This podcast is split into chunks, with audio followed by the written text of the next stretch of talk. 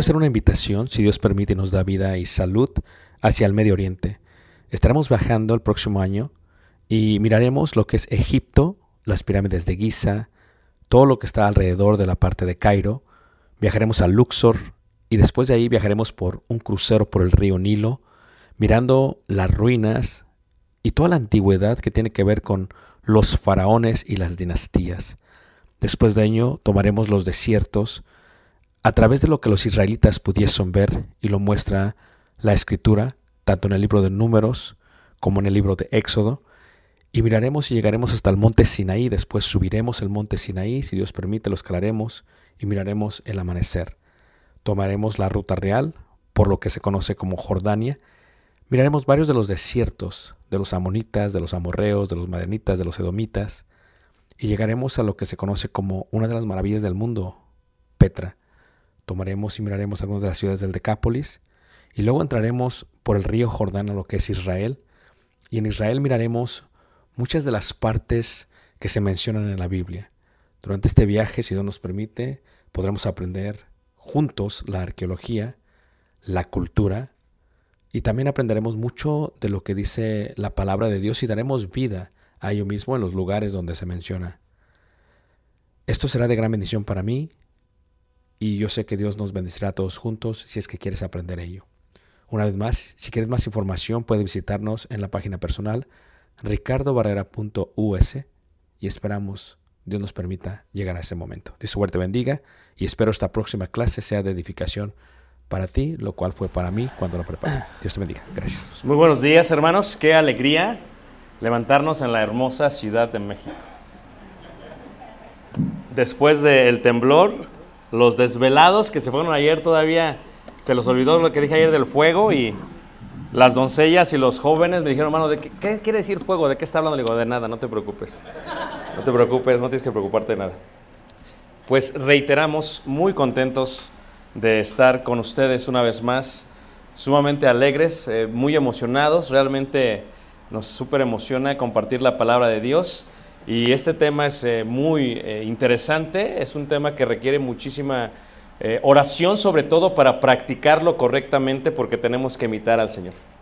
Vamos a continuar el día de hoy y vamos a estar ahí precisamente, si está bien con ustedes, en la primera carta de Timoteo. Vamos a ir a la primera carta de Timoteo y vamos a ver esta palabra, 1 Timoteo capítulo 5, versículo versículo 8. Primera carta de Timoteo, capítulo 5, versículo, versículo 8. Y seguimos y vamos a continuar viendo lo que es el amor. Y hoy nos vamos a enfocar en el amor familiar. Porque si alguno no provee para los suyos, y esta expresión suyos tiene que ver con la parte del amor storch, que es un amor familiar que es distinto al amor fraternal, que es distinto al amor erótico que uno siente por su cónyuge, que es distinto eh, al amor ludus, es muy distinto. Y dice ahí, si no provee para los suyos y mayormente para los de su casa, ahí está hablando la idea familiar, casa indica no solamente el hecho de, los que viven en tu casa, sobre todo indica el concepto de los que son parte de tu linaje, los que son miembros de tu familia, ¿no? Ha negado la fe y es peor que qué? Que un incrédulo. Ayer veíamos que el amor no es esencialmente una relación con una persona. Esto es, el amor es una actitud, una relación al carácter que determina el tipo, el tipo de relación de una persona con el mundo. Esto es, si amas, no solamente amas a un ser humano, a tu hijo, porque esa es una relación simbiótica, lo veremos más en un momento. Si amas a alguien, tienes la capacidad de amar a todos los seres humanos. Por lo tanto, es una acción que tiene que ver con el mundo en su totalidad. Si una persona ama a otra persona y es diferente al resto de los seres humanos o semejantes, entonces no es amor, sino es una relación simbiótica. ¿Qué quiere decir esto? Que si una persona ama a otra persona y es diferente con el resto de los seres humanos, no puede existir. Por eso en la iglesia muchos hermanos no crecen espiritualmente, porque su amor está centrado solamente en un grupo, ¿no? A veces le dicen el grupillo, ¿no? Siempre se juntan ellos y solamente son ellos y nunca permiten que los demás sean parte de ellos y extienden su acción, su, emoción, su sentimiento constantemente en ellos. Esto es, el amor no está constituido por el objeto, no es quien lo recibe lo que lo determina, sino el que lo determina es el que lo da, el que actúa, el que lo hace. Entonces, vemos los siete o las siete caras del amor y la que vamos a enfocarnos el día de hoy es la, la cara del amor, se llama Storch. Storch es una palabra eh, griega, se ve en la escritura, en muchas partes de la escritura. Lo ves, por ejemplo, en Romanos, si tú lees, por ejemplo, Romanos en el capítulo 1, se menciona en Romanos cuando habla el apóstol Pablo y se menciona en forma este, opuesta, ¿no? Ahí en Romanos en el capítulo, en el capítulo 1, eh, dice ahí, en el versículo, capítulo 1, ¿verdad? Específicamente el versículo 28 en adelante. 28 en adelante cuando habla acerca de aquellos que tienen un amor, pero es un amor sin natural. Y la parte natural indica los que son miembros de la familia, ¿verdad? Porque si alguno no provee para los suyos, ahí está la parte del storch. ¿Suyos quiénes son los tuyos? Los tuyos es mi cónyuge y Caleb, pero incluye a mi madre y a mi padre. En el contexto de la primera carta de Corintios 5 habla de eh, padre y madre, quienes les proveen a ellos los hijos son, los nuestros, ¿verdad? Este versículo 4 dice ahí mismo, pero si alguna viuda tiene hijos o nietos, aprendan esos primero a hacer pedos para con su propia familia. Ahí está otra vez la parte de eh, eh, storch. Es lo que le llama en Timoteo también, eh, son sin afecto natural, storch. En Romanos capítulo 12 habla acerca de ello, dice que tiene que haber un amor fraternal. La palabra correcta no es el amor fraternal de filial, se habla del storch es un amor familiar, el contexto tiene que ver con la familia y a recompensar a sus padres porque esto es lo bueno y agradable delante, delante de Dios. Ahora, ¿qué es storge entonces? Es una relación entre padre e hijos. Y vamos a ver, vamos a empezar con la mujer, la madre. ¿Cómo debería amar la madre a el hijo? Un verdadero amor, no una relación simbiótica. El amor maternal, para empezar, es un amor totalmente incondicional. Las madres aman en forma incondicional. No importa lo que sea el niño, cómo sea el niño, a quién salió el niño, a quién se parece el niño, la madre lo ama. Y para ella es totalmente único, es un amor totalmente, totalmente qué? Totalmente condicional. Pero el amor maternal tiene dos aspectos importantes.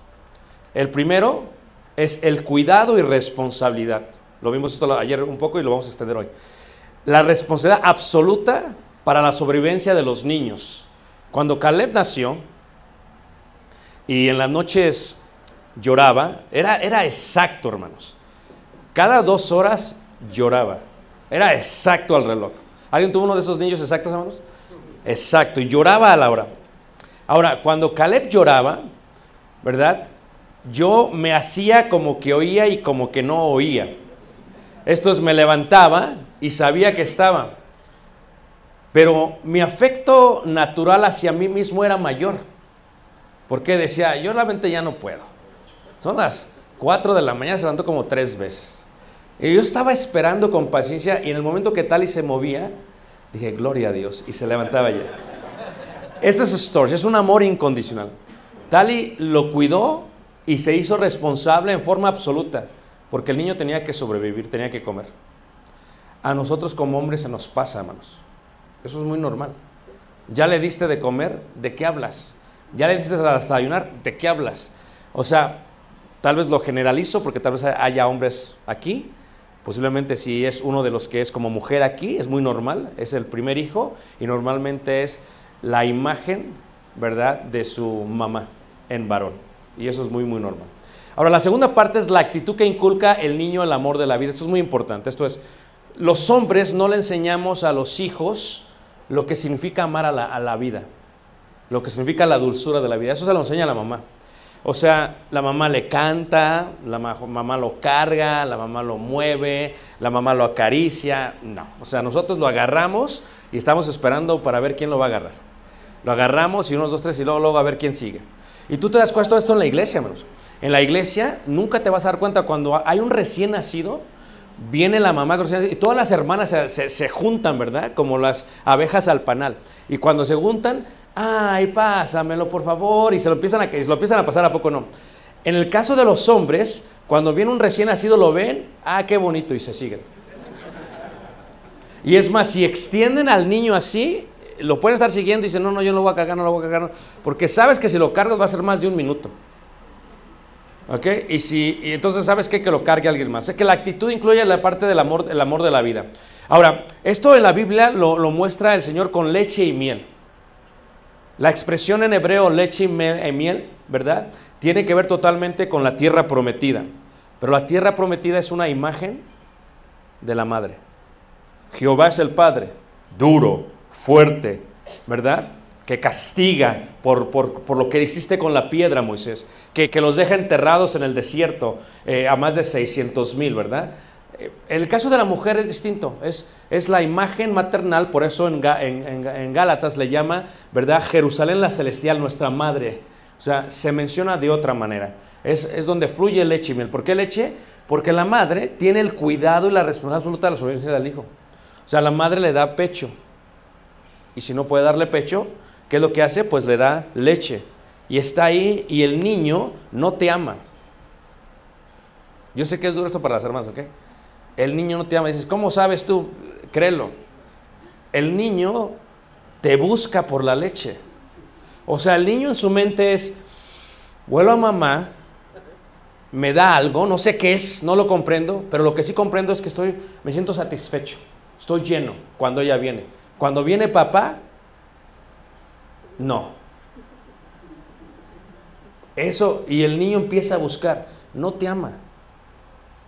Y esa es la primera muestra que el niño recibe de un amor incondicional. No importa lo feo que sea, no están feos.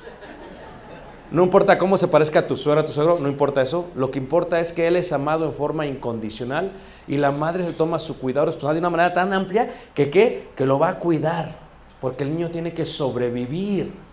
Número dos, pero la mamá también le da la parte de lo que es la miel. Y es importantísima la miel. ¿Por qué? Porque es la actitud que inculca al niño el amor por la vida. Aquellos que tuvimos buenas madres, tendemos a ser cariñosos con nuestro cónyuge porque lo aprendimos de mamá. Es la dulzura de la vida. La miel es la dulzura de la vida. Es la parte de que tienes que amar la vida. Qué bonita es la vida, qué hermosa es la vida. Son cosas que normalmente no lo aprende del papá. Eso viene después. Por eso la educación, Dios lo diseñó de esta manera. Cuando nacen están con la mamá, cuando van están con la mamá y de pronto se los avientan al papá. La educación, el crecimiento está todo formado de esta manera. La tierra prometida, ¿no? la vieron, una tierra donde fluye qué? Leche y qué? Leche y miel. Por tanto tiempo estuvieron eh, huérfanos en Egipto y lo que veían era solamente desierto y ahora es una mujer que les va a proveer la dulzura de la vida. Les voy a enseñar lo que es lo dulce de la vida, dice el Señor. Un lugar donde fluye qué? Leche, leche y miel. Por eso la primera etapa de la mujer es el amor, el cuidado, la responsabilidad, es mantenerlos con vida. Es cuidarlos y afirmarlos. Es acariciarlos, es tocarles el cabello, es lo que hace una madre, es el tipo de amor que tiene la madre. La segunda etapa es de la vida, es el amor a la vida, la dulzura de la vida y la felicidad de estar vivos. La felicidad de estar vivos, que es muy importante. La leche, ¿verdad? Tiene que ver con que la mayoría de madres son capaces de dar leche. Cualquier madre puede dar leche, menos. Hasta los animales les dan leche a sus vástagos. O sea, eso no es como que, wow. ¿Okay? Cualquier madre puede dar leche, eso es normal, es natural. Y la madre se siente como, ¿nunca has visto cuando una mamá tiene varios hijos? Tiene uno, dos, y no sé por qué ya hay Netflix, tres, cuatro. Tienen, y de pronto sus hijos crecen y se sienten bien inútiles. Pues, ¿Ahora qué voy a hacer? O sea, ya no, ya no encuentran razón de su vida. Como, como si toda su vida tenía que ver con la idea de darle a sus hijos. Y por, por eso, eh, no se vayan a molestar, muchas de estas madres son controladoras, manipuladoras y sádicas. Como no hablamos de ustedes, porque aquí no hay nadie, no se preocupen. ¿Ok? Entonces, pero, pero muchas lo pueden hacer, pero la segunda etapa muy pocas. Muy pocas, ¿eh? Porque la segunda etapa es dar miel. No solo se requiere ser buena madre, sino ser totalmente feliz. Es la madre que está cantando por la casa. Es la madre que está riendo por la casa. La madre que, que no siente... Si ven cómo hay mamás que se quejan siempre, que están gritando? O sea, tú querías tener hijos. Es la madre que siempre, oh, qué bonita es la vida. Ay, mi niño tiró el vaso. No te preocupes, mi amor. Todo está bien. Pintó la pared. Wow, mi niño va a ser un artista. Qué bárbaro. ¿Verdad? No es la madre que no toque nada, por favor, no toque nada. No es la madre que tiene una vitrina, tiene la vajilla en la vitrina y nunca la saca de la vitrina. Nadie lo puede tocar. Lo tocan los niños y lo está limpiando ya. Está más preocupada por los objetos que por sus hijos. Dar miel requiere un poquito más. Cualquiera puede dar de comer leche, muy pocas pueden dar miel. Por eso se puede diferenciar entre los niños que recibieron, que recibieron qué? Que recibieron leche solamente y los que recibieron qué? Leche y miel. se puede ver de una manera increíble, lo puedes notar rápidamente. Tú platicas con un niño y te puedes dar cuenta si el niño tiene ese amor maternal. O sea, está bien gordito, llenito leche. Pero ya cuando lo empiezas a tratar, dices, híjole, te hubieran dado un poquito de miel. Aunque sean unos bubulubos, pero algo, ¿no? Porque resulta que no te dieron nada de la dulzura, ¿no? O sea, ¿qué está sucediendo contigo? Entonces, se puede distinguir a los hijos cuando platicas con ellos, cuando hablas con ellos, cuando crecen ellos, cuando llegan a la adolescencia, cuando llegan a la adultez, cuando se casan, se puede distinguir esa parte. Tienen una gran influencia maternal. La idea de traer hijos, hermanos, hermanas, no solamente darles leche, el secreto de la vida es darles miel. Increíble, es difícil. Ahora, por ello se considera como uno de los más altos y elevadas formas de amor, en el caso de la madre. El amor maternal no solamente se basa en el amar al pequeño bebé, porque el verdadero amor maternal se muestra en el momento que el niño crece. Cuando una madre ama al bebé, es cuando lo ama. Cuando el niño va creciendo y está dispuesta a dejarlo ir. Porque el amor no busca qué menos. Es una acción. O sea, hay madres que no, no, no me toquen a mi hijo. El niño empieza a coquetear con alguna amiga y se molesta, es celosísima, ¿eh?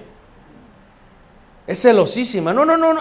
Hay unas, ni hables de eso, hermano, por favor. Yo le digo, ¿alguien tiene, tiene niños? Levante la mano. Mami, levante la mano. Dani. Visualicen. Se van a ir, van a abrazar a otra mujer más que te abraza a ti. La regla de la vida. El amor es que crezcan y que los dejes que ir. ¡Wow! Pero ¿qué pasa con las mamás? Crecen y no te vas. Es más, compran su casa al otro lado de la ciudad y, vamos a comprar la casa y la compran al lado de, la nuera. ¿Vean? Esa es la parte eh, regresiva, ¿verdad? Eh, que le dicen, tu pueblo será mi pueblo. No, al revés. Y, siguen, y están ahí, ¿verdad? Y están ahí tocando, oye, no tienen azúcar. E, es ese tipo de madre que, que sofoca, le llaman el síndrome del, del cachorro. ¿Qué es lo que hace la mamá? Agarra al cachorrito y lo aprieta tanto, lo aprieta tanto que se está ahogando el, perrito y se muere. Ah. Pero quien se muere no es el perrito, es, tu hijo. O está sofocado, o sea, tienes que dejarlo que, tienes que dejarlo ir, tienes que dejarlo porque crece y el niño se va a ir. El verdadero amor es este. Herencia de Jehová son los hijos. Y decía apenas, los hijos son una gran inversión en la vida. Pero no como dijo una hermana. Una hermana dijo, no, yo ya invertí mucho en mi hija y no la voy a dejar casar así sin sacarle nada. No. Los hijos son una inversión, pero para tu nuera o tu yerno. Amén, hermanos. No los oigo convencidos. Para tus hijos, para tus nietos y tus nietas. Y sobre todo para la sociedad. Es una realidad. Es en el momento de separación, en el momento que te separas, en el momento que se va, es cuando verdaderamente muestras el amor, la capacidad de estar lejos, pero de estar cerca sin estar cerca físicamente. Él está casado y se acuerda lo que hizo mamá, cómo la abrazó mamá. Ahora, voy a compartir algo muy personal, ¿ok? Cuando dormimos tal y yo, a mí me cuesta muchísimo trabajo, muchísimo trabajo dormir abrazados, hermanos. O sea, yo lo puedo hacer por tres minutos, cuatro minutos y tal, y ya cuando me empiezo a mover, dice, no, mejor sabes que ya no, porque ya sé que me vas a dejar. So, antes de que me duerma, sepárate. Y entonces, Caleb, hermanos, tiene la capacidad de dormir con tal y abrazados y es toda la noche, hermanos. Y le digo, no es mi culpa, mi amor, es la culpa de mi mamá. O sea, él no me dio miel, ¿me entiendes? Es que es cierto, hermanos.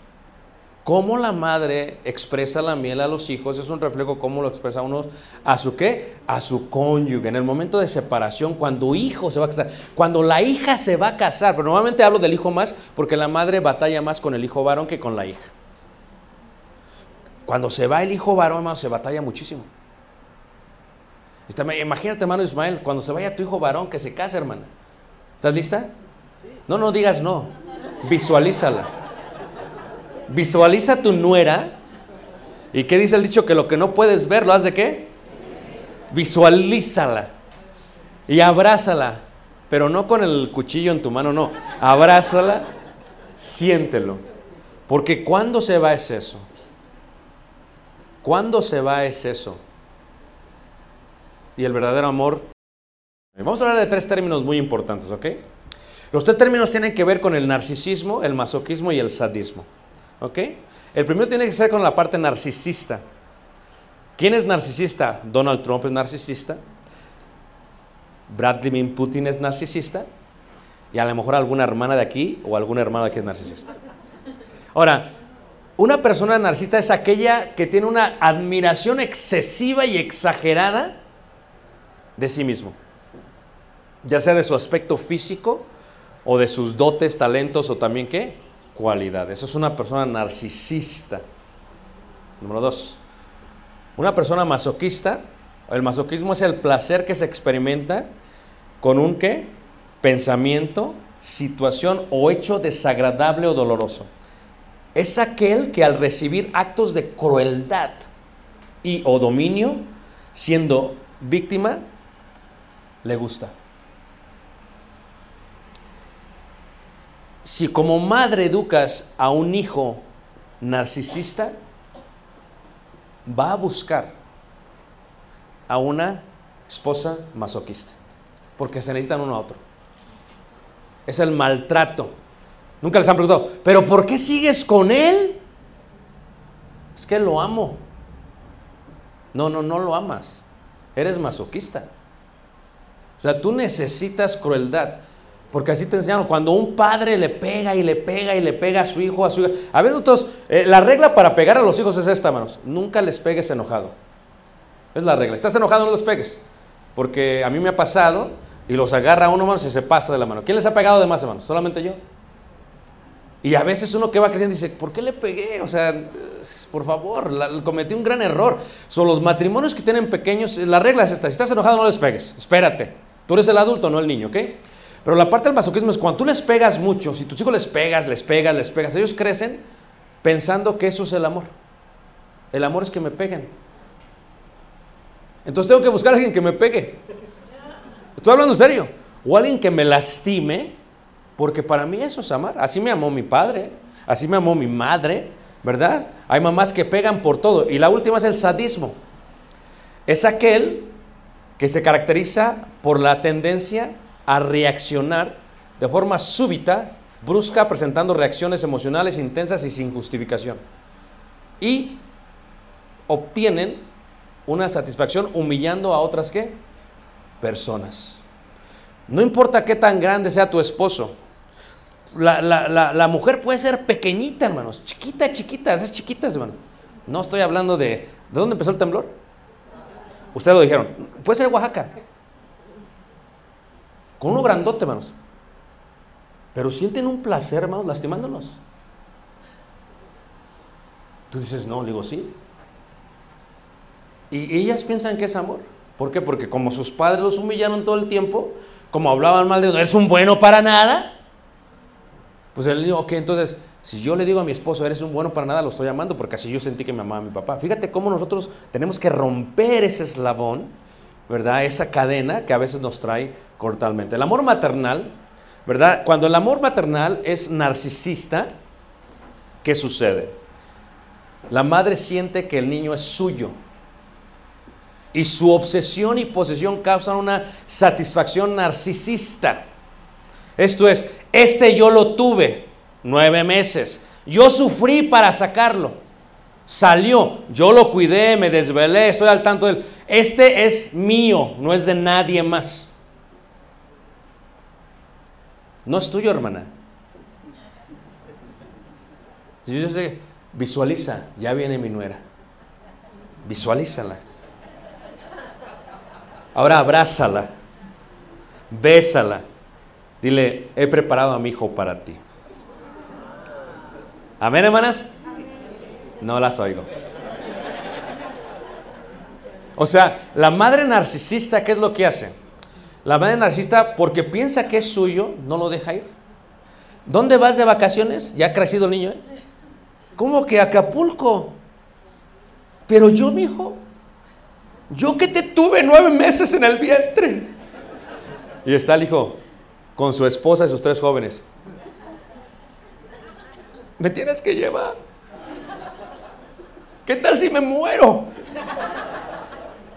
Tú vas a ver la gran caída y yo me muero de caída. Y, y, manipulan. Y la mujer manipula porque piensa que el hijo es suyo. Y no es tuyo. El hijo no es tuyo. Nunca es tuyo. En el caso de Salomé, Fíjate, se adelanta, ¿ves, ves a qué actitudes? Se adelanta este, esta mujer y le dice a Jesús, bueno, si quieres que mis dos hijos se sienten... O sea, para empezar, una mujer judía no le habla a, un rabí. Eso ya estaba rompiendo el protocolo. Pero como ella piensa que son suyos, dice, no, no, que se siente uno a tu diestra, otro a. ¿Qué estás haciendo? ¿De qué hablas? No, ese es el caso de Salomé. La madre es posesiva, dominante y solo ella satisface, pero eso no es amar. ¿Qué comiste, mijo? ¿Qué comiste? Va a la casa, por primera vez están recién casados su hijo, eh, y van a la casa y ve el arroz de su nuera, dice, válgame Dios. La pobre corriendo la nuera de un lado para otro, ¿va? Llega y luego ve los frijoles, dice, wow, pensaba que eran como habas, dice, oh, son frijoles, están muy hinchadas. Y se le ocurre decir esto, a mi hijo, a mi hijazo, a mi tesoro. ¿Así no le gustan? Y todavía en una forma de, así, agarra le hace con la... ¡Ah! ¿Qué es esto, mija? ¿Qué acaso tu madre no te enseñó a cocinar? Mijito, cuando vayas a la casa te voy a preparar, mira. Y la primera vez que visita el hijo, hermanos, la casa, la primera vez, hermanos, nunca había hecho esto la mamá, prepara sus platillos favoritos, parece hasta buffet, tampoco no, parece fonda. Y llega la nuera y, mijito, como siempre, aquí tú eres el rey.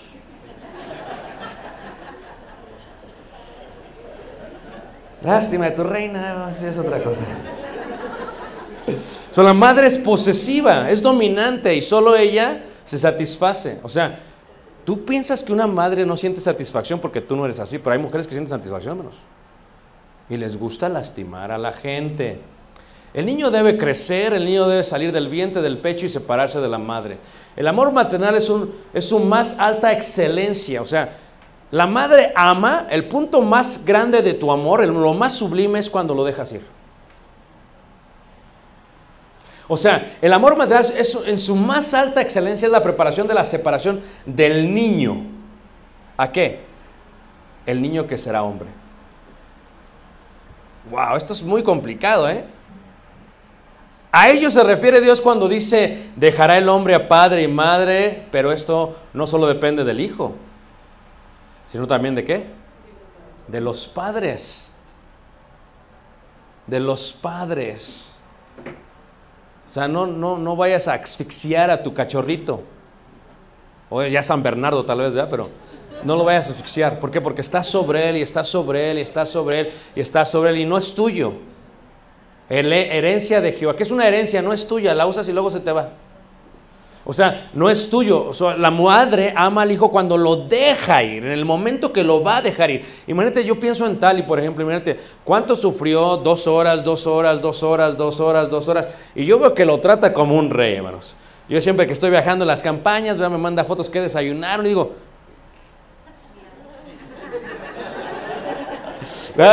Eh, le dice, ¿qué quieres, amigo? Pancakes, lo que quieras, waffles, lo que quieras. O sea, es increíble, es hijo único, ¿eh? entiéndanlo, por favor, hermanos.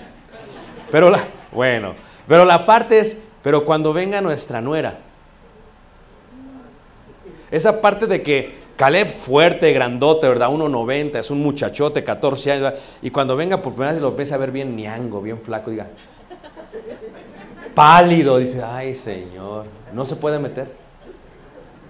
Es la regla de la madre. ¿A poco no? Le mando una bolsita con vitaminas. No, no, no, no. No, se, puede meter. Esto es, amar requiere generosidad, capacidad a dar todo sin desear nada, salvo la felicidad de los hijos. ¡Wow, hermanos! El amor es sufrido totalmente, hermanos. Yo creo que una madre sufre más que el hombre, ¿no? Por ejemplo, eh, esta mañana pasó, Caleb tuvo que ir a entrenamiento, está jugando fútbol americano y está frío, se desplomó, está frío allá, entonces lo dejamos con uno de mis eh, eh, primos, hermanos de la fe, y entonces que lo llevó y lo llevó más temprano y lo dejó ahí en el frío y tal, y le habla y dice, que no, es que vine más temprano y pues estaba frío, ¿va? ¿Y qué traes puesto? Y ya empieza tal y, o sea, ¿verdad? Y, le mandamos un mensaje al, al encargado y dice, está bien, dice, con los rayos del sol va a estar bien, es hombre.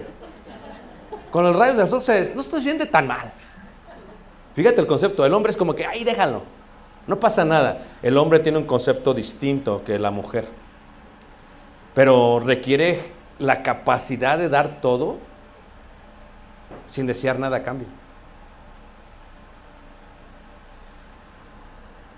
Lo otro es una mujer narcisista, dominadora y posesiva. ¿Qué eres tú? No lo sé. No te conozco.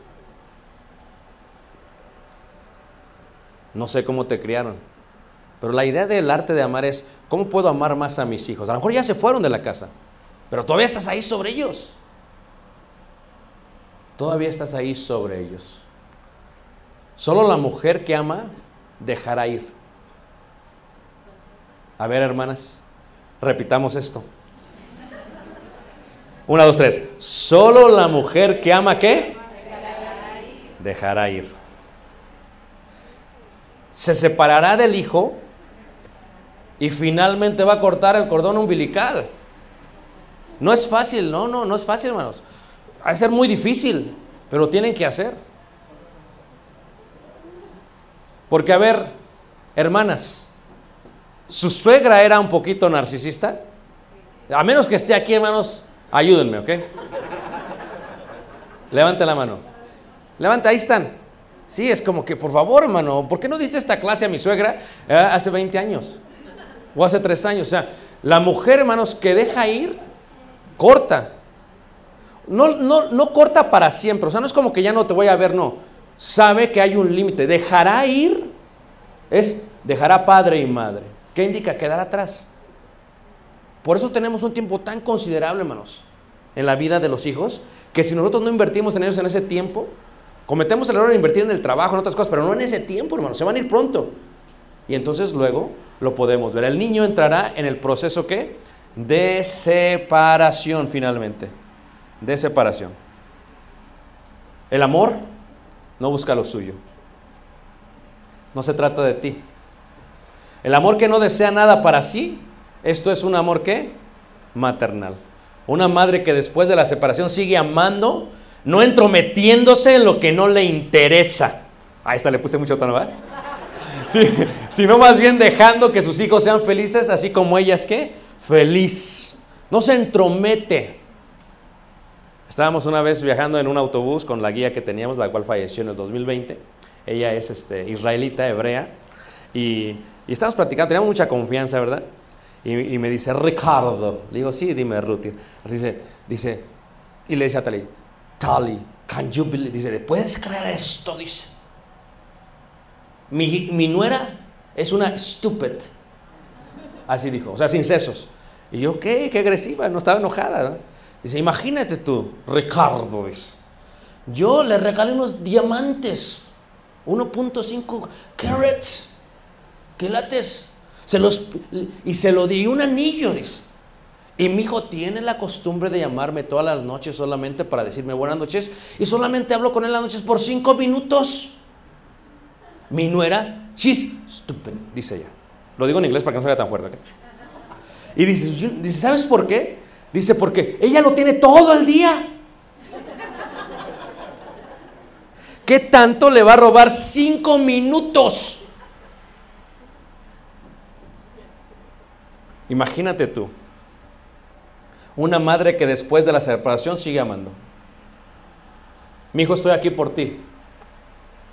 Lo que necesites. Es como la base militar, a ver si me comprenden esta, esta, esta metáfora. La base militar está aquí y manda el avión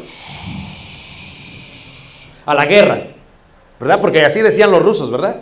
Si te vas a casar, ora una vez.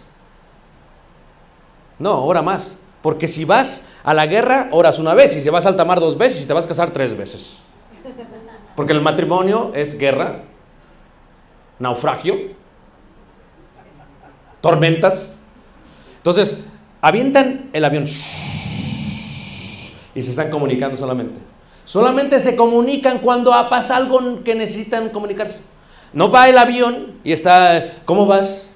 ¿Dónde vas? 10 kilómetros, 15 kilómetros. ¿Necesitas gasolina? Si necesitas te mando un avión ahorita. ¿Qué es lo que...? No.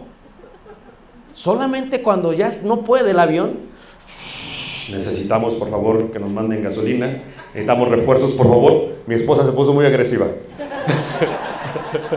Entonces, ¿qué es lo que pasa? Fíjate, eh, pero hay bases militares que sale y, a ver, vete tú también. Y el esposo, ve, ve a ver cómo están. Ya va el esposo, ok, ahí voy. Si no se enoja, narcisista. Ok. ¿Estás bien, mijo? Sí, estoy bien, papá. ¿Qué necesita? No, pues yo nada más venía, tengo que dar el reporte a la jefa. imagínate tú, o mandan todo el pelotón. Un mensaje por WhatsApp no contesta, un mensaje por Messenger no contesta. Y el hijo, el teléfono. Y, tu esposa, ¿quién es mi amor? Es mi mamá. Oye, pero te ha estado hablando todo el día. Y contéstale, le contestas una hora después, ¿quién es? Es mi mamá. Hermanos, hay gente, ah, algunas más están como, ¿seré yo la base militar? Tienes que dejarlos ir porque la meta es que tus hijos sean felices. Es la tierra prometida. Yo estoy aquí para proveer, pero ustedes tienen que vivir aquí con lo que les he enseñado. Ahora, Para esta idea, hermanos, para que esté verde se requiere una fusión, se le llama una fusión divina. Se requiere un contraste, algo opuesto. Es una fusión divina.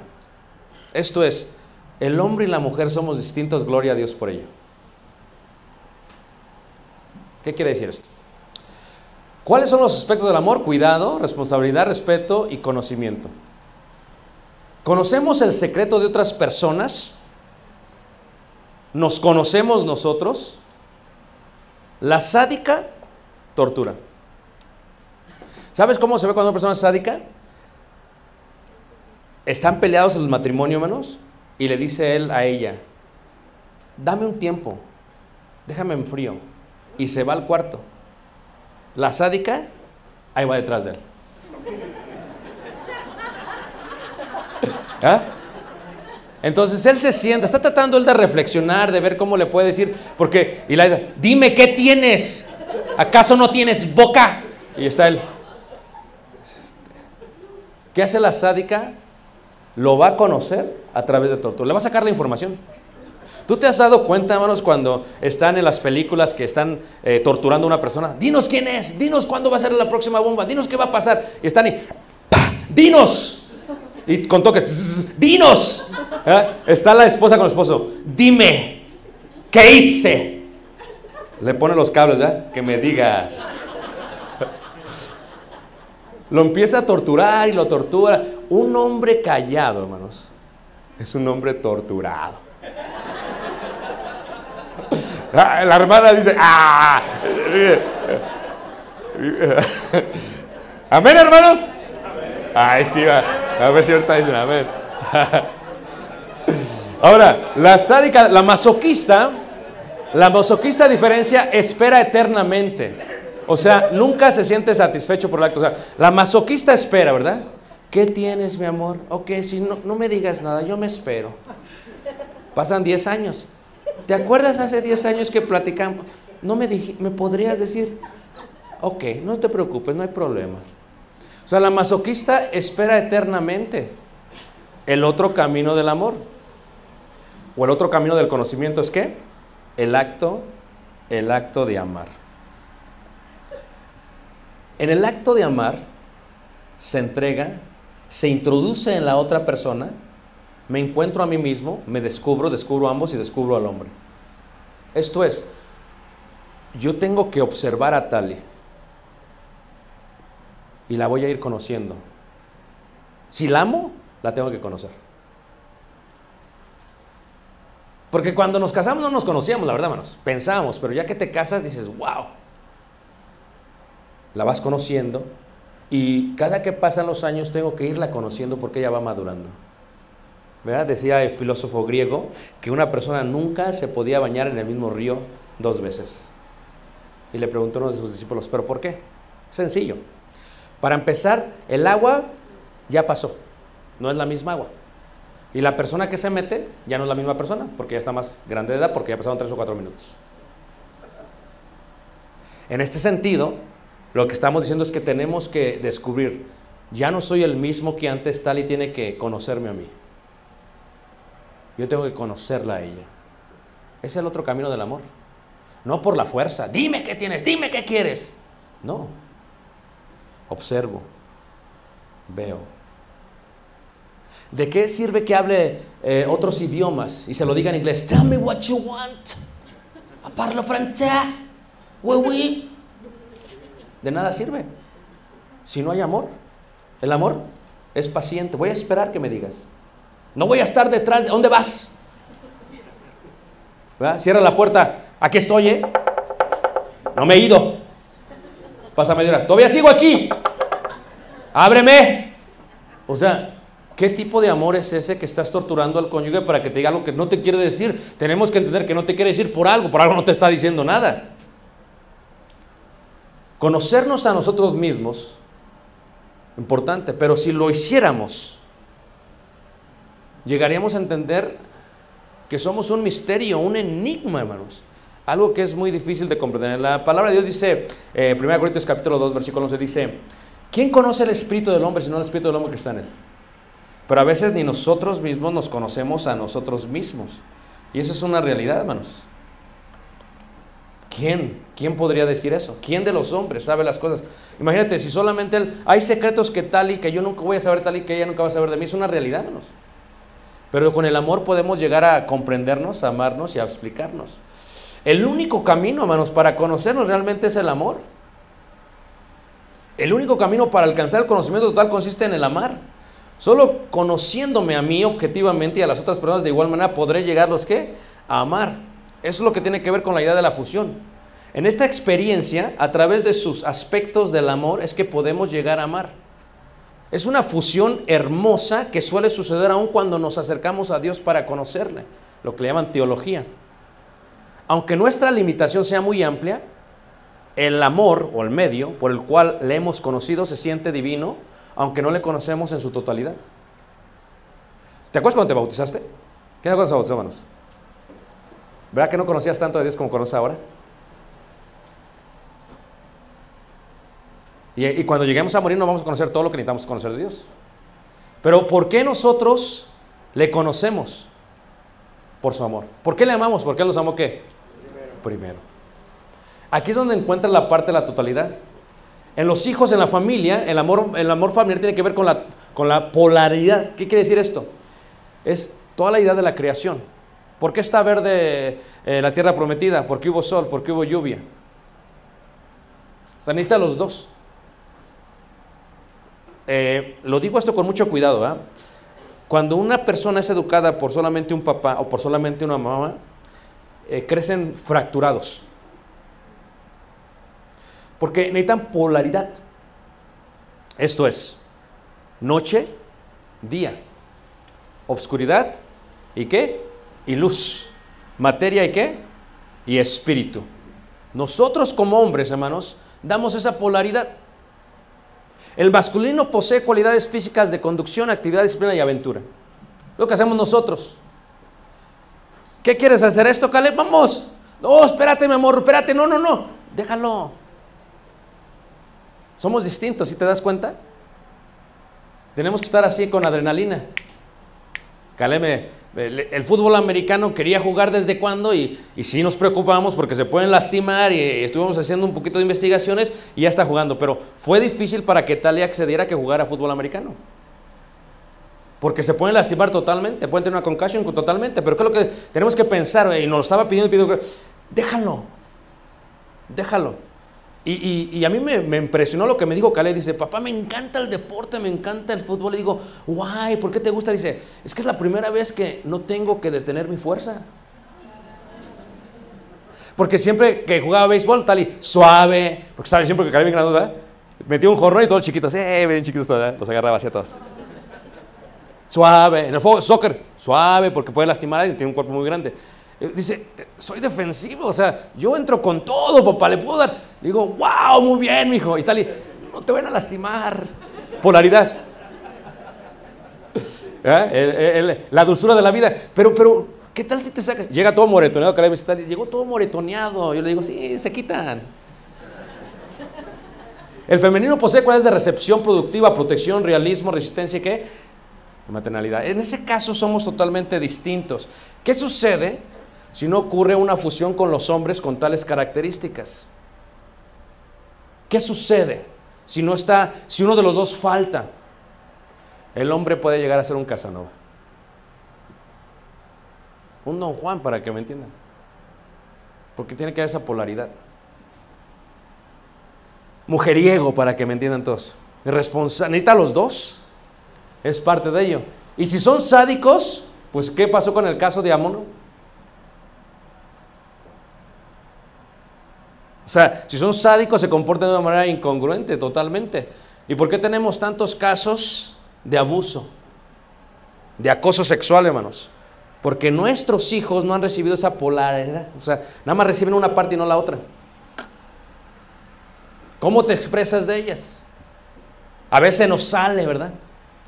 Se nos sale, me pasó, comparto esto porque me da risa porque predico y digo, híjole, aquí me tuvo que venir y tal y me, me, pues me regañó, me dijo, no es correcto voy con mi hijo y mi hijo le estaban mandando un texto y, y pues estaba metiendo, eh, se supone, en una relación de unos, de unos muchachos, estaba metiendo un texto y le dije yo, vamos en el carro, y digo, ¿por qué te metes, mijo? Busca mal, le digo. Y le dije esto, ¿qué? Con respeto a las hermanas, ¿ok? Lo digo por la clase, hermanos, ¿ok? Mejor no lo digo. Ah, ok, sí lo digo, pues. digo, digo, eso déjaselo a las mujeres. Chismosas, así le dije. Y luego, cuando regresamos, iba Tali, Calebio, y, y dice Tali, ¿qué te dijo tu papá de esto? Ah, me dijo que esos de las... Y me volteé a ver. y le digo, ah, Caleb, te pasas. Polaridad, ¿me entiendes? O sea, este concepto es, ¿por qué una persona acosa a alguien? ¿Por qué una persona viola a alguien? Porque así creció menos, así vivió. Es narcisista, es sádico. O sea, él piensa que, ¿sabes qué? Me amas o me amas a la fuerza y ahí va. ¿Por qué hay tantas violaciones en las universidades? Porque tenemos juventudes enteras que no recibieron esa polaridad. Y, y necesita tener los dos. Porque imagínate, ¿qué sucede si no ocurre una fusión con tales mujeres? O con tales características, perdón, masoquismo o posesividad. ¿Nunca te has puesto a pensar cómo una joven, hermanos, puede ser totalmente manipulada por un hombre cuando son novios solamente? ¿Por qué no le dices a alguien? Es que así creció, hermanos. Tiene que tener los dos. No, no, no te vayas así, mija. Véngase para acá. No, mija, qué bonita te ves, vete. O sea, los dos son importantes. Por eso Dios diseñó en la familia, en el storch, que fueran dos, hombre y mujer. Por eso se está en contra de dos hombres, porque no hay esa polaridad. No solamente tiene que ver con la abominación que es para Jehová, tiene que ver con la educación de la próxima generación. Entonces, ¿qué quiere decir esto? ¿Cómo saber si mi pareja es posesiva? Ah. A ver, hermanos, cierren los ojos. Todos, por favor. Ciérrenlos, ¿eh? pero sí ciérrenlos. Todos, todos. Levanten la mano quien piensa que su... No los vayan a abrir, ¿ok? Está el hermano. ¿Quién piensa que su pareja es posible? Levántala. Cerrando los ojos, claro. Ahí está, ahí está. Bájala, ya, ya. Abran los ojos, hermanos. El hermano está. Rescátame, hermano. Rescátame. Sálvame, ¿no? Sálvame. Ahora, cuando ves el nombre, hermanos, o la mujer, eh, cuando ves esta parte, ves el progreso de los hijos, la importancia de la satisfacción de sus necesidades o la frustración de no obtenerlas. El hijo tiene sed, le das leche. Él dice sed, leche, pezón, ¿qué? Madre. Por eso te busca. Fuego, dolor. Abrazo, tibio, placentero, madre. Entonces los niños entienden lo que indica me aman por lo que soy o por quién soy. Es un amor incondicional. No tengo que hacer nada y viene mamá, me da leche, me cuida, me abraza. O sea, es increíble. Qué bonito ser bebés, ¿a poco no? No importa que esté guapo, que esté feo, eso no importa. Mi mamá me va a amar. Pero el ser, humano, el ser amado por la madre es un carácter pasivo. Sin hacer nada, me aman. ¿Es un amor qué? Incondicional. Pero viene la otra parte. ¿Hay algo negativo en ello? Totalmente. Porque el amar no está basado solo en ser amado, sino más bien que ese amor produzca amar. Porque cuando va creciendo el niño y llega a la adolescencia, ahí los amigos no lo aman nada más por quién es. Y entran en shock. ¿Qué pasó? Si antes no hacía nada, no hacía leche y le daban. ¡Ah! Y lo abrazaban. Está en la escuela, ¡ah! ¿Usted qué traerá? Pero fíjate, lo importante es producir que alguien más te ame. A los ocho años y en adelante, en la adolescencia, las necesidades de la otra persona son tan importantes como las mías. Y eso hace un padre. Cuando es niño, fíjate, a veces estamos con Caleb y estamos viendo la tele y llega, le digo, no, no, porque llegan ya, le voy a cambiar, ¿a poco no? Le cambio, le digo, no, no, no, estoy viendo yo. Si fuera Tali, sí, mi hijo, lo que usted quiera. Yo, no, no, no. Me toca ver a mí. El papá le enseña esa otra polaridad. No se trata solamente de ti. ¿Qué quieren comer? No se trata de ti. Estás loco. Ándale, mi amor. No. Yo también quiero esto. Y, y, chocan pared con el hombre. El hombre en ese caso es totalmente qué? Totalmente distinto. Y entonces el niño empieza a comprender que es mejor, es mejor qué? Dar que qué? Y entonces hay esa transición de amar de una a otra. Dar encuentra una satisfacción mucho mayor que la que tenía. El amar se abandona la prisión de la soledad y el aislamiento. Y llega el momento de amo porque me aman. Pero todo, esto es realmente un amor de niños, hermanos. Amo porque me aman. O sea, ¿por qué? Por eso en la iglesia cuando dicen no seáis niños. Porque en la iglesia tú te portas bien solamente con los hermanos que te tratan bien. Ay, sí, hermanos, ahí siempre esa parejita. Invítame a comer. Ok, ahí van, siempre van juntos. Y está el otro hermano ahí. ¿Y yo qué onda? Y siempre andan juntos en grupitos. Hasta cuando después dicen, ese grupillo. Y siempre andan. Y yo quiero entrar. Pero ellos aman porque los aman. Es más, ¿a quién vamos a invitar? Pues ¿quién nos invitó la semana pasada? A estos. Pues invítalos. Pero eso es un amor de niños. El amor maduro dice, me aman, pero porque yo amo. Oh, ya cambia todo. Tu hijo te ama porque lo amas. Tu esposa te ama porque la amas. Tu familia te ama porque los amas. Y los amas aunque no te amen. Ese es el amor de Dios. Si nosotros no permanecemos fiel, Él permanece, ¿qué manos? Fiel, no se puede negar a sí mismo.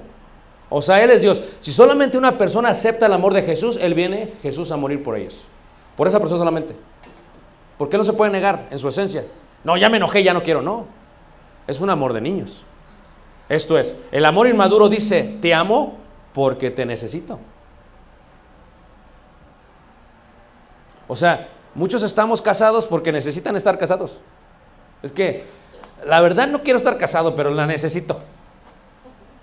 Está la mujer, no quiero estar casada, pero me mantiene. O sea, ¿quién va a pagar? Pues, no, no, por eso estamos casados. Ese no es el camino, hermanos. Por eso los matrimonios batallan en sus vidas, porque ese es el camino que ellos deciden tomar. El amor maduro dice, te amo porque te necesito. Por eso a veces la mujer siente utilizada. Tú nada más me utilizas, ¿verdad? Y tú dices, no, mi amor, yo te amo. Pero ¿qué pasa cuando deja de proveer aquello que provee? La abandona. Eso no era amor. Era una relación simbiótica. En este sentido, el amor maduro dice, te necesito porque te amo. ¡Wow! Eso ya es impactante. Te necesito porque te amo. Y si tú entiendes esto, entiendes por qué Dios vino a morir por nosotros. O sea, el amor de Dios tiene que ver con que mucha gente, pero ¿por qué vino Dios? Dice el salmista, ¿quién es el hombre para que te acuerdes de él? O el hijo del hombre para que le visites. O sea, es esa necesidad. Pero ¿acaso Dios tiene necesidades? Te necesito porque te amo. Es en el momento que dices tú, vamos a tener hijos, ¿por qué? Y los tienes y, wow, qué, qué lindo es tener hijos, ¿a poco no? Y el arte de amar tiene que ver con esta expresión. No te amo porque te necesito, sino te necesito porque te amo. Y entonces te encuentras ante algo increíble. Y viene la parte del amor paternal. El amor por los propios méritos. nosotros como padres amamos condicionalmente. No. No. Empieza el hijo a decir, ¿complacía papá? Existe el temor que el amor desaparezca. O sea, con mamá es, no hay problema, mamá la tengo en la mano. Pero llega papá, la polaridad. ¿Cómo te fue en la escuela, mijo? No, pues no. Y él le dice, wow, entonces ahora yo tengo que trabajar para ganarme ese amor. Ya no es incondicional, es condicional. Los hijos deben de saber que es condicional. Lo deben de saber, lo deben de sentir. En este sentido se nos ama por los méritos, haciéndolo un amor merecido, donde no se nos ama, sino que qué? Se nos usa. Se nos usa. ¿Cómo es el amor del paterno? El amor de la madre es el hogar, pero el padre es otro polo. Es el mundo del pensamiento, de las cosas hechas por el hombre, de la ley, del orden, de la disciplina, de los viajes, de la aventura. El padre es el que enseña al niño el camino hacia el mundo. Estamos en Las Vegas, ¿no? Nevada. Vamos a predicar. Y Caleb, a Las Vegas lo hemos visitado muchísimas veces, hermanos. Muchísimas las hemos visitado. Antes de, antes de, este, de la iglesia. Porque trabajaba en McDonald's y es el único lugar en todo el mundo que podía, tenía la capacidad de, en unas conferencias de tener más de, creo que eran 50 mil empleados. Entonces fuimos y todo. Y Caleb ha ido creciendo y ha ido a Las Vegas. Pero ya como joven Las Vegas es distinto. Y entonces tenía esa tentación de, ¿cómo es el strip, la calle principal? ¿Cómo es el strip? Y entonces Tali llegó más tarde porque tenía que trabajar, la fuimos a recoger. Le dije, vamos, Caleb, vamos a recogerla. Entonces íbamos a irnos por la autopista. Me dice, papá, ¿cómo es el strip? ¿Cómo es la calle principal? Le digo, ¿quieres ver? Dice, vamos. Es el padre. Es esa parte de la emoción. Estamos en Hawái, estamos en la isla del norte, en el North Shore, ¿verdad? Y hacemos una actividad de que te metes a una jaula, la meten abajo del mar y hay tiburones. ¿Qué onda, Cale? ¿Le hacemos? Sí, papá. Seguro sí. Y estaba ya ahí, dice, si hay tiburones, papá, le digo, pues, ¿a qué? Pues, solamente aventándonos. No sabemos si no nos aventamos. Ok, papá. ¡Pum! Y por todos lados tiburones. Pero esa emoción, esa adrenalina es increíble. Me dice Cale, me pide, oye, papá, dice, yo quiero ver un partido de fútbol americano. No, hijo, es que siempre juegan el domingo, papá. Yo creo, ok, ok, ok. Están carísimos, hermanos. ¿eh? Están pues que cuando son buenos equipos que ganan, por ejemplo, 2-1 recientemente ayer, equipos que tienen 27 puntos, cosas así, ¿qué le puedes hacer? Que no tienen problemas de vestidores es otra cosa. Pero, ok, ¿qué es lo que sucede, hermanos? Lo que sucede es que el padre me dice, yo quiero, le digo, ¿qué? Y empecé a ver los boletos y quiere ver a este, a este, este quarterback eh, ¿verdad? Este, de los Chiefs, ¿verdad? De Kansas City, y empecé a ver cómo le hacíamos. Y vi los boletos y dije, ay, Dios mío. Y me dice, dale, llévatelo tú solo. Le digo, pues, perfecto.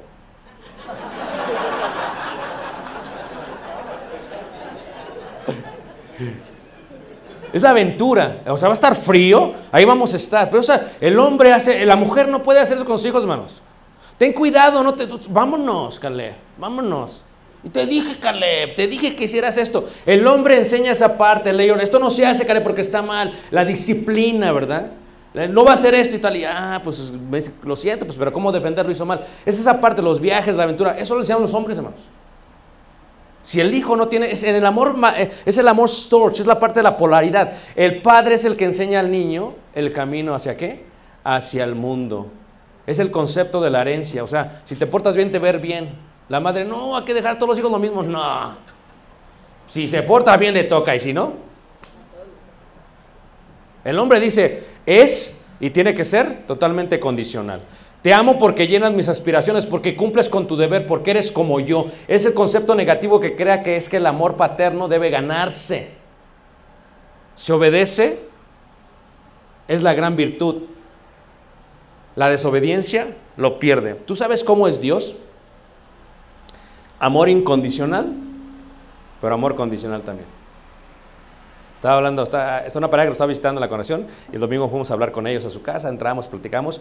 Me dice, es que, hermano, cuando predicas estos videos que he visto, dice, este, como que mi paradigma de que las, la gracia y, y, de la salvación, que una vez salvo, siempre salvo, le digo, es que no entiendes la parte divina. O sea, Dios te ama, pero, pero espera de ti obediencia. Es una expectativa divina. Y así es el hombre, hermanos. O sea, Dios, Antiguo Testamento, Padre. Nuevo Testamento, Evangelios, mujer, Jesús. Y después en Apocalipsis, los dos. Dices, ¿cómo? Es una fusión, hermanos, polaridad. Es, te amo, pero soy fuego consumidor, ¿eh? No te olvide. Y el Padre hace eso. Es, si obedeces te va bien, si no te va a ir mal, mi hijo. De una vez te estoy avisando que así va a ser. El concepto positivo es que recibir ese amor está en el control del Hijo y por lo tanto puede proseguir. Y entonces el hijo empieza a aprender, ok, con papá es, si hago esto me va bien, si no me va mal. Y empieza a recibir ese concepto. ¿Por qué Dios quiere que aprendamos eso? Porque después de los papás, ¿quién va a seguir? Solamente va a seguir la sociedad. Y la sociedad solamente te va a premiar si obedeces y haces las cosas bien. La sociedad no va a venir como la mamá. La policía no va a venir como la mamá. A ver, mijito, ¿te duele lo que te voy a dar un macanazo? No. Llega y pregúntale al hermano Héctor. y pega. ¿Así es? ¿O no? Y te arrastran y así es. Pero ¿dónde está mi mamá? Pues aquí no hay mamá. Malcriado.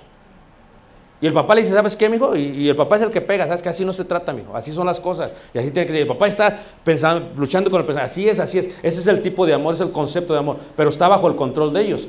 El niño necesita ese amor incondicional de la madre totalmente. Pero el niño también necesita el amor condicional del padre, hermanos. Necesita los dos. Necesita los dos. Dios lo diseñó así. Para que en un momento de su vida para que en un momento de su vida el niño madure y llegue a ser su propio padre y madre. Porque ya no va a estar con nosotros, hermanos. Y cuando no esté con nosotros, necesita esas dos cosas. Necesita ser tierno con la gente, pero necesita ser duro con la gente también. Y si tú no le enseñas a amar de esa manera, tu hijo va a sufrir toda la vida, hermanos.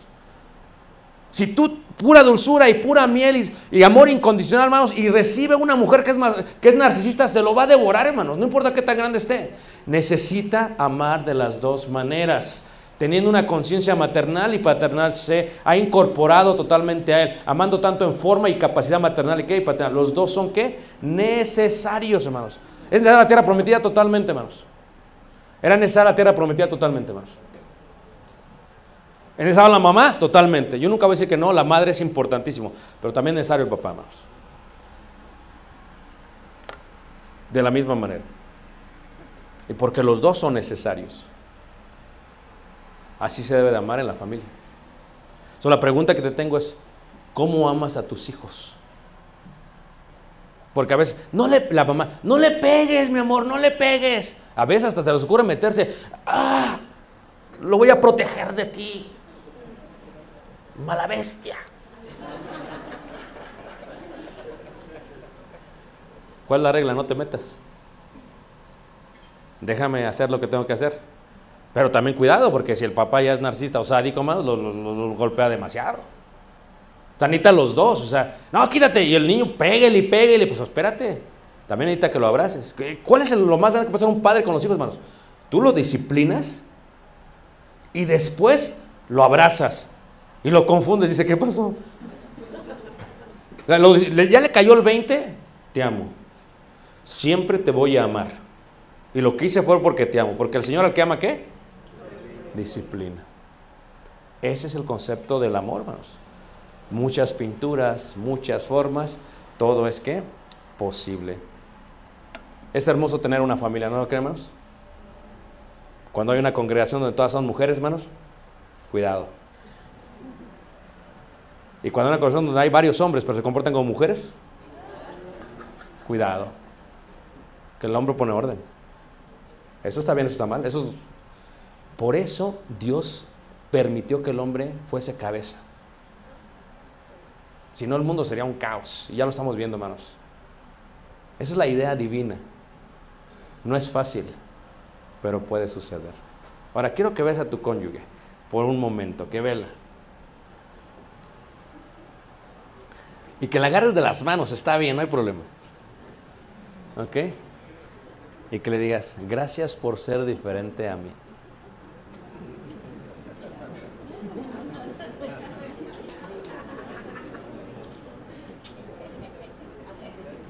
Ahora entiendo